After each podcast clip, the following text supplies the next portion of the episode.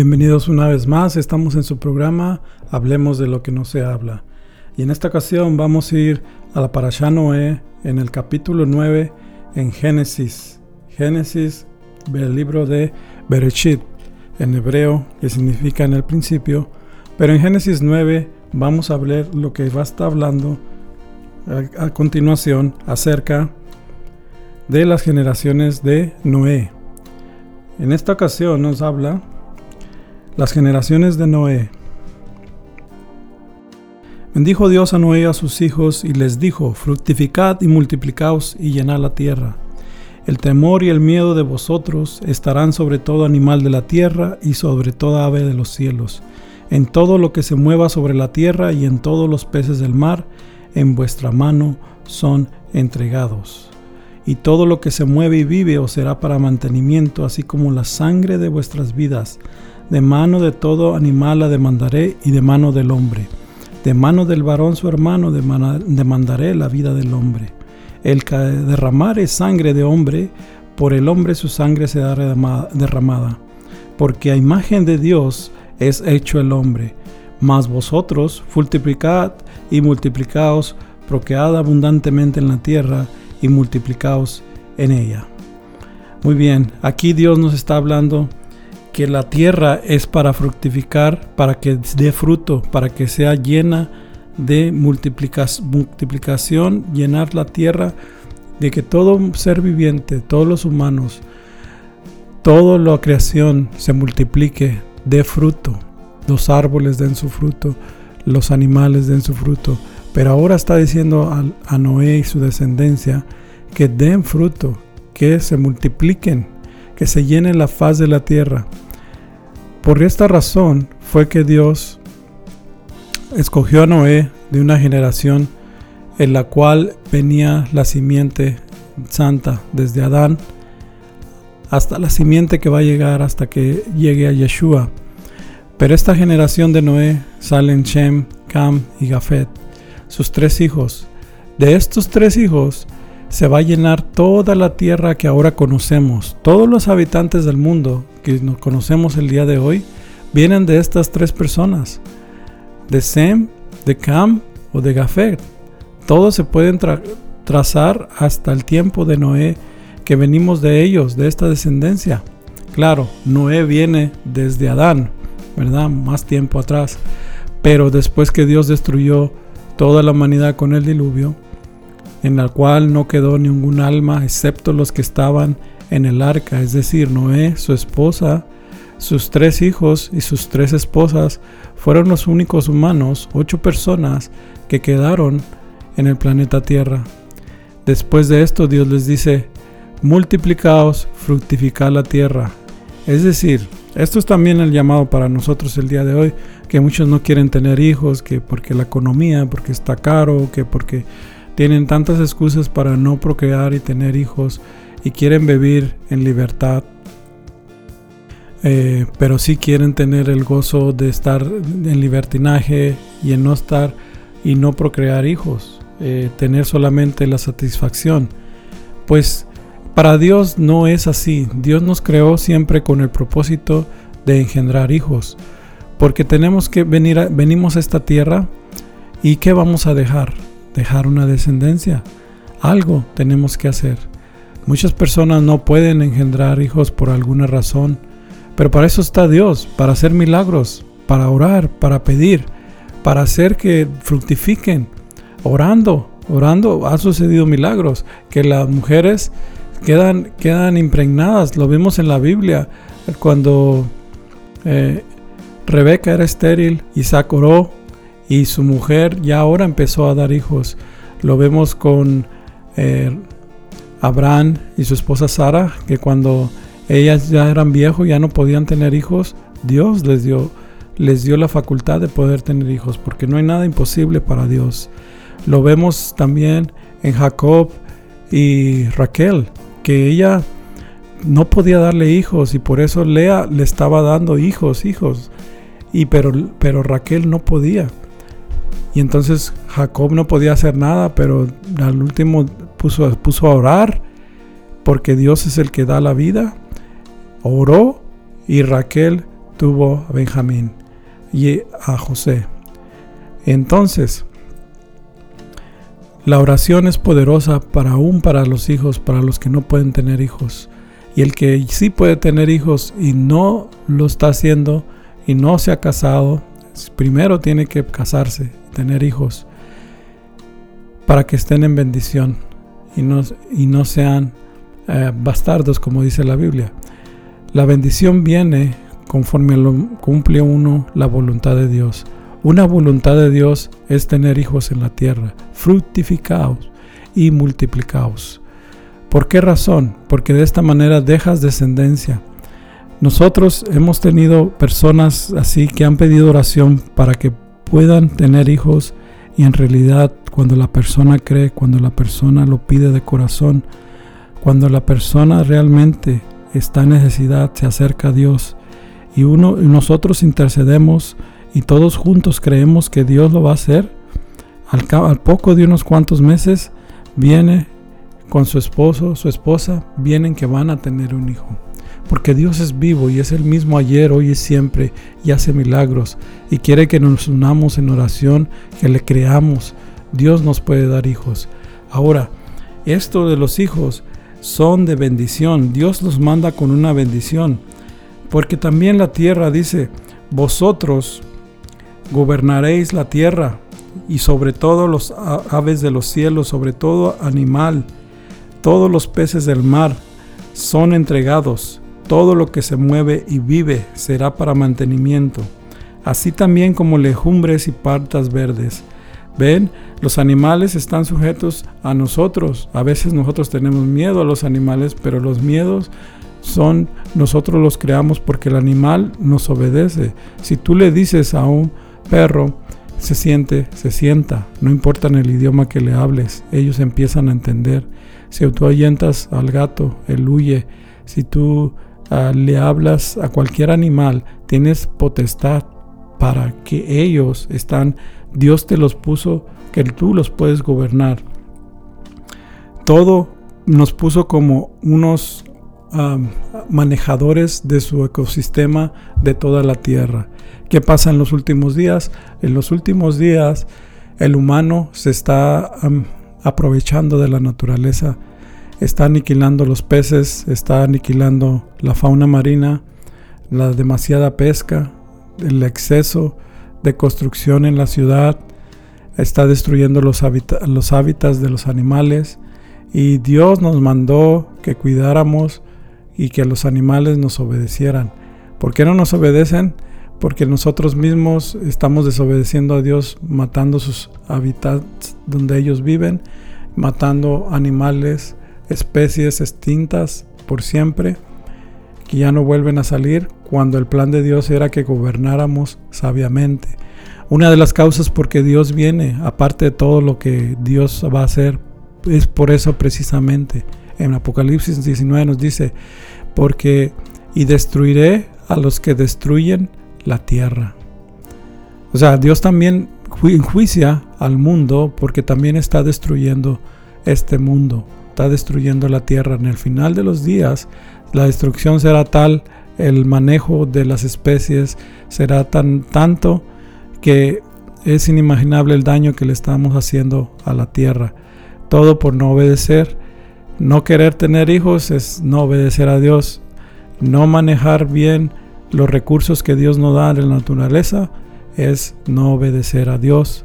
Todo por estas causas el Señor es que juzga la tierra. Son más causas por las que va a venir el Señor, pero esto es parte. Aquí dice, come legumbres y paltas verdes. ¿Cuántos de nosotros no comemos vegetales? Todo esto, al final, Dios sabe por qué puso esta, este mandamiento, este consejo aquí en la palabra. ¿Por qué? Las plantas verdes y todo lo que hay, ellas nos dan las vitaminas necesarias para nuestro cuerpo. Aunque a usted no le sepa bueno, prepárese lo bueno. Y estos son para sanidad de su cuerpo. Porque hay tanta enfermedad, tanto cáncer, tanto problema de los riñones, tanto problema de, de diabetes, tanto problema simplemente por comer comida diseñada, fabricada carbohidratos refinados, comidas en las cuales a nuestro cuerpo no las puede asimilar y de tanto y tanto dañamos nuestro sistema. Por eso dice, coman legumbres, plantas verdes, háganse jugos verdes. Vieran qué maravilla es tomar jugos verdes. Es lo mejor que pueden ustedes estar tomando para su fuerza, vitalidad, además de que los hace descansar, un sueño profundo. En las noches les calma su cuerpo, les calma su, los desintoxica de las toxinas que le echamos de todas las comidas que hemos puesto. Todo lo que aconseja el Señor es bueno. Él nos lo ha dado todo. Dice, dice también aquí en el versículo 4, pero carne con su vida, que su sangre no comeréis. Aquí no dice que no comas carne. Aquí lo que está diciendo que no la comas con su vida. Es decir, ¿qué es la vida? La sangre.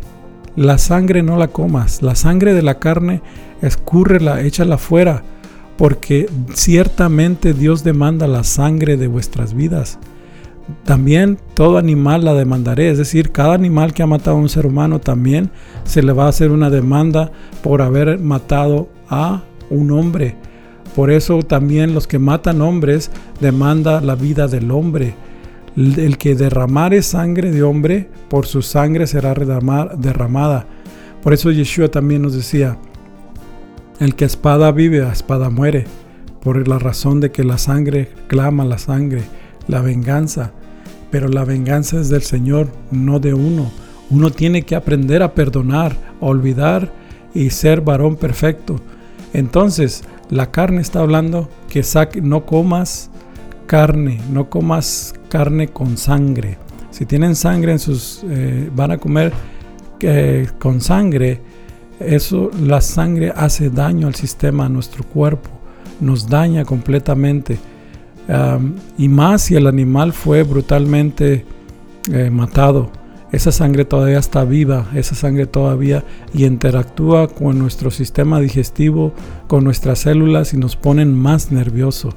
Por esa razón es necesario sacar la sangre, escurrirla, dejarla ahí un rato con sal, escurriendo, para que usted eh, después venga, la carne ya está lista, ya está escurrida, ya no tiene eh, tanta sangre, ya no está tan roja, ya escurrido y de esa manera usted la pone a cocinar con sus legumbres, con sus vegetales y, está, le está poniendo vida a su cuerpo y no le está dando algo que lo va a intoxicar por eso es que hay demasiadas enfermedades. Ahora, dice multiplicados. Dios quiere que proquembren abundantemente en la tierra, que se multipliquen todos. Así que Dios estableció el pacto esto para bendición y no para maldición. Por lo cual todos nosotros, los seres vivientes, tenemos que aprender a vivir con animales, con, con las aves y con las bestias de la tierra y también a poder aprovechar las frutas, legumbres y todo lo que Dios nos ha dado para que haya para que haya la abundancia en nuestras vidas, salud y podamos seguir trabajando, podamos seguir eh, viviendo bajo no enfermedades, sino bajo bendición. Pero hay que hacer las cosas que Dios nos aconseja, como estas. Ahora Dios ya dice en los, versículos después que estableceré mi pacto con vosotros y ya no exterminaré ya más carne con aguas de diluvio. No dijo que no va a exterminar la carne por completo, ya no va a destruir la tierra con agua. Pero hay muchas inundaciones el día de hoy. Sí, hay muchas inundaciones por todas partes del mundo. Pero no una inundación mundial como la que fue en los tiempos de Noé. Esta vez son juicios que vienen a cada nación por cómo se están portando, cómo están quitando la arena del mar, la quitan y la construyen un hotel en la orilla del mar y entonces el mar no tiene cómo detenerse y sale para el mar, sale hacia el hotel, sale hacia la ciudad. Y así muchas cosas que estamos haciendo que dañan nuestro planeta, que dañan las costas, que dañan... Eh, y cuando no es en un lugar es en otro que están haciendo las cosas mal porque no hemos enseñoreado bien, todo por avaricia, por ahorrar dinero, por hacer más dinero, estar enfocado solamente en el dinero. pues está bien trabajar y tener dinero, pero no tenemos que cuidar nuestro planeta, nuestra tierra que Dios nos dio. Muy bien, la señal que Dios nos dio que Él no va a volver a ser otra vez que una inundación mundial es el arco, el arco iris, el que vemos en las nubes. El arco iris tiene forma de una de un arco de flechas. La mitad usted lo ve y siempre está apuntando hacia arriba. Tiene muchos colores, siete colores, normalmente, en el cual todo esto hablan de la divinidad de Dios. El arco iris habla en Ezequiel 1, habla acerca de la presencia de Dios, donde estaba uno sentado en el trono y en medio de él estaban los cuatro querubines alrededor de él y, y, atrás de él se miraba un arco iris fosforescente tan fuerte y los colores más bellos que usted pueda haber visto que no son como los que vemos ahorita, sino más intenso, pues era la presencia de Dios que estaba en su trono, en el cual Él tiene el arco iris. Eh, este arco Él lo puso en la tierra para que decir, no voy a volver a inundar toda la tierra.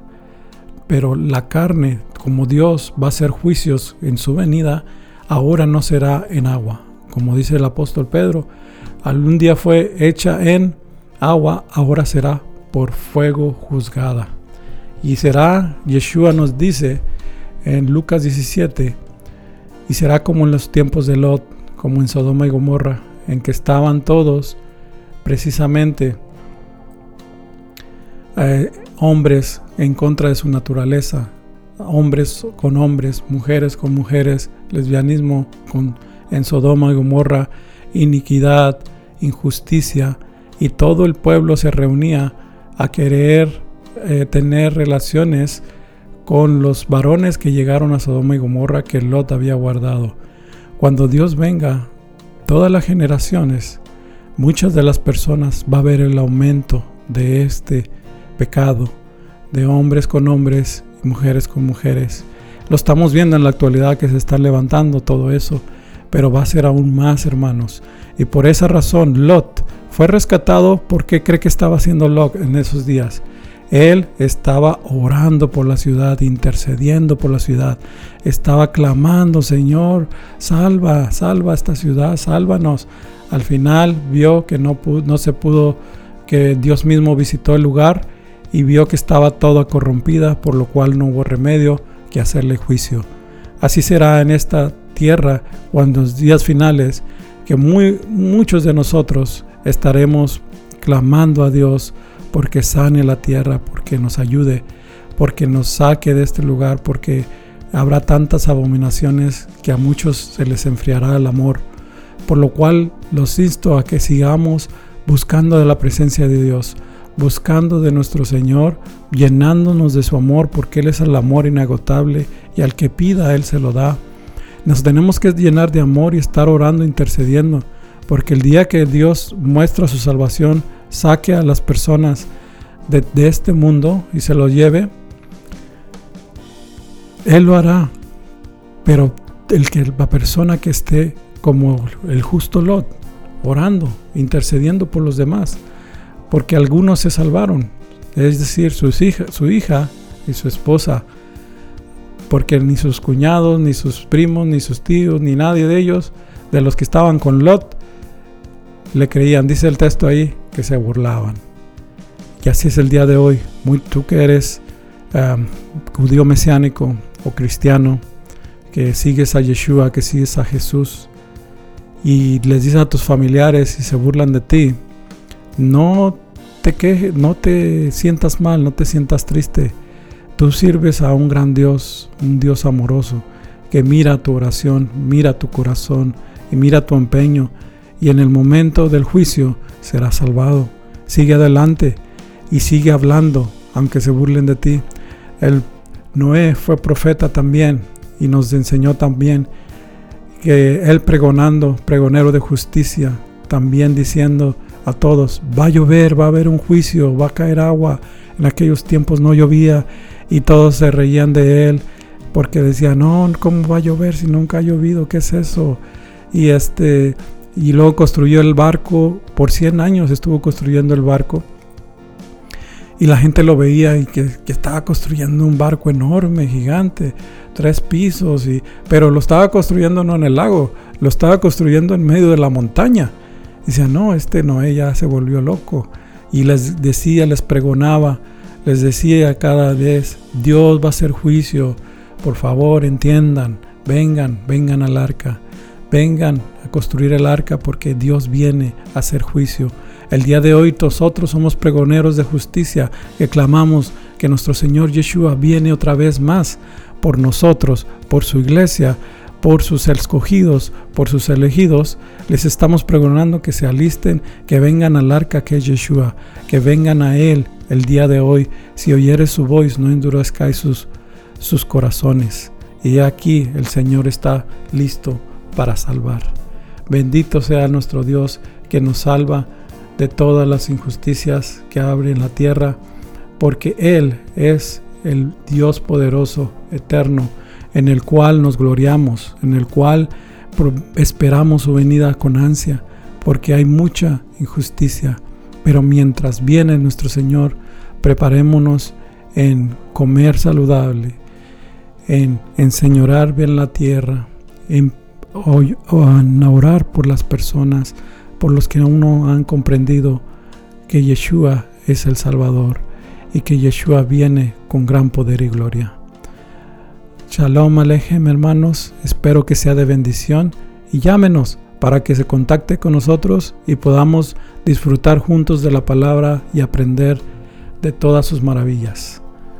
Y esto es porque bendito sea Adonai, nuestro Elohim, nuestro Rey poderoso, y sea engrandecido porque Él es digno, Él es misericordioso y Él creó la tierra para nuestra bendición.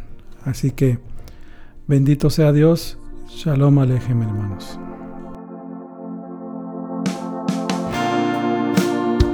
Que el Señor te bendiga. Que el Señor te guarde.